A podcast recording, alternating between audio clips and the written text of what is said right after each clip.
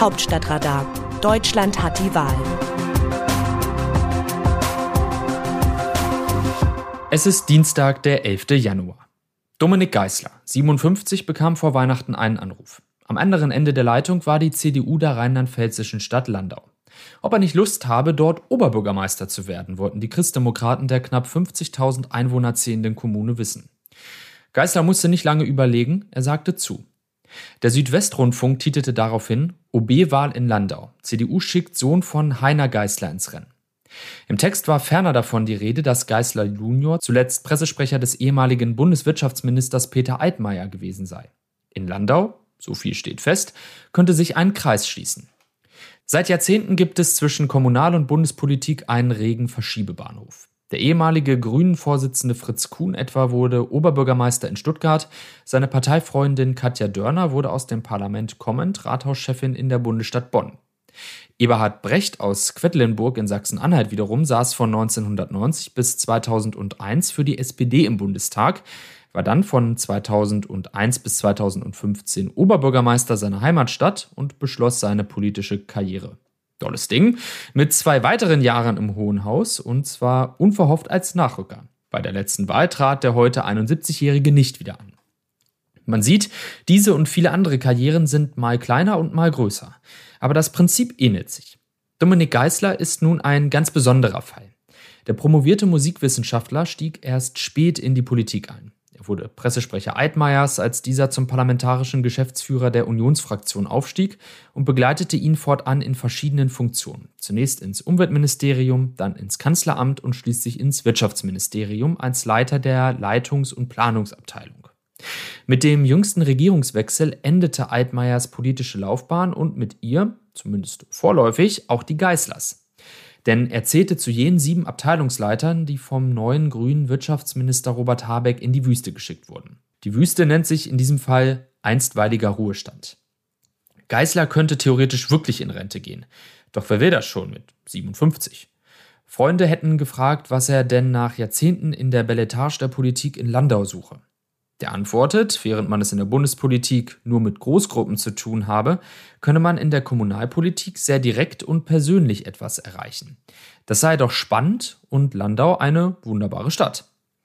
Im Übrigen rechne er sich Chancen aus, die Wahl, die voraussichtlich im Juli stattfindet, tatsächlich zu gewinnen. Die ersten Reaktionen auf die Kandidatur seien sehr positiv gewesen. Nicht zu vergessen der persönliche Aspekt. Zwar machte Dominik Geißler Abitur im 100 Kilometer entfernten Mainz, doch Landau gehörte zum Bundestagswahlkreis seines Vaters Heiner, dem für heutige Maßstäbe schon fast legendären CDU-Generalsekretär. Das Elternhaus in Gleisweiler steht in der Nachbarschaft. Die Südpfalz ist für einen der drei Geißler-Söhne, wie der Vater, passionierte Bergsteiger, meine zweite Heimat. Vor Heiner Geißler war für den Wahlkreis übrigens ein gewisser Klaus von Donani zuständig. Er ist Mitglied der SPD und amtierte lange als Hamburger Bürgermeister. Von Donani hat soeben ein neues Buch zur Außenpolitik geschrieben mit dem Titel Nationale Interessen. Er ist 93 Jahre alt und somit 36 älter als Dominik Geißler. Auch bei letzterem kann also noch viel kommen. Aus dem Wörterbuch Politsprech Deutsch. Wer eine Möglichkeit hat, sich impfen zu lassen, sollte da nicht hingehen, sondern eher hinrennen. Olaf Scholz, Bundeskanzler. Kanzler Olaf Scholz will eine allgemeine Corona-Impfpflicht. Das hat er schon im Dezember gesagt und zuletzt wiederholt.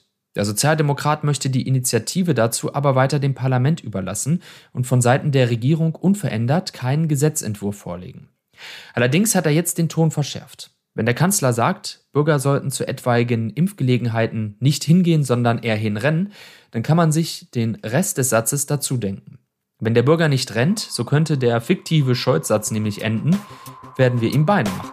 Wie sehen andere Nationen Deutschland? Zur Debatte um die Quarantäne von Corona-Kontaktpersonen schreibt eine Zürcher Tageszeitung, das Contact Tracing ist schon seit Wochen überlastet. Deshalb muss auch ein radikaler Schritt geprüft werden, wie er vom renommierten deutschen Virologen Christian Drosten angeregt wird. Die Quarantäne für Kontaktpersonen soll demnach gleich ganz aufgehoben werden, weil die Behörden die Einhaltung ohnehin nicht mehr kontrollieren können. Egal, ob die Kontaktquarantäne wegen Überlastung der Behörden faktisch hinfällig oder formell abgeschafft wird. Die kommende Zeit erfordert von allen einen hohen Grad an Eigenverantwortung. Denn trotz dem verbreiteten Schutz vor schweren Erkrankungen durch Impfung und Booster darf ein Quarantäneverzicht der Virusverbreitung nicht zusätzlichen Schub verleihen. Und zur Rolle der EU im Ukraine-Konflikt meint eine Schweizer Tageszeitung, der amerikanische Präsident hat bereits erklärt, eine Wiederbelebung des sogenannten Normandie-Formats zu unterstützen. Jenes Quartett aus Deutschland, Frankreich, Russland und der Ukraine hatte vor bald sieben Jahren einen Waffenstillstand und einen Friedensplan bewirkt.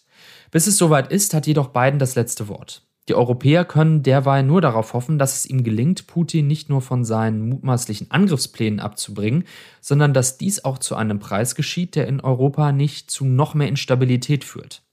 Die EU-Staaten haben es seit Jahren versäumt, eine gemeinsame Russlandpolitik zu entwickeln. Das hat mit ihren unterschiedlichen, kaum deckungsgleichen Interessen gegenüber Moskau zu tun, aber eben auch mit der Unfähigkeit, selber militärische Verantwortung zu tragen. Die Rolle am Katzentisch der Großmächte ist selbst verschuldet. Das Autorenteam dieses Newsletters meldet sich am Donnerstag wieder, dann berichtet meine Kollegin Eva Quadbeck. Text Markus Decker, am Mikrofon Dennis Pütz.